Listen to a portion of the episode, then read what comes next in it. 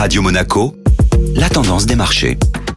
Radio Monaco, la tendance des marchés avec Société Générale Private Banking. Bonjour Clémentine Rousseau. Bonjour Benjamin. Plusieurs indicateurs économiques et les dernières publications des résultats en Europe ont soutenu les marchés hier. Tout à fait, mais pour autant, les indices européens s'affichent en repli sur la séance après la bonne performance de la veille et avant la réunion de la Banque Centrale Européenne qui se tiendra ce jour. L'institution devrait conserver une politique monétaire encore accommodante, mais chaque mot sera scruté de près par les investisseurs. En Europe, le stock 600 des banques accuse un repli de 1,5%, notamment impacté par les résultats jugé décevant de Deutsche Bank. La plus forte baisse sectorielle est néanmoins attribuée aux ressources de base, avec moins 2% sur la séance pour l'indice, impacté par la chute des cours du charbon et des métaux. Outre-Atlantique, grand nombre de sociétés ont publié leurs résultats trimestriels. La concentration des résultats des poids lourds américains a monopolisé l'attention des investisseurs. Pour exemple, Microsoft progressait de près de 3% en milieu de séance hier en publiant de solides résultats, boostés par ses activités dans le cloud. Coca-Cola a relevé sa prévision de bénéfices annuels, permettant au titre d'évoluer dans le vert également. Enfin, Alphabet prenait 2% après la publication de résultats meilleurs qu'anticipés.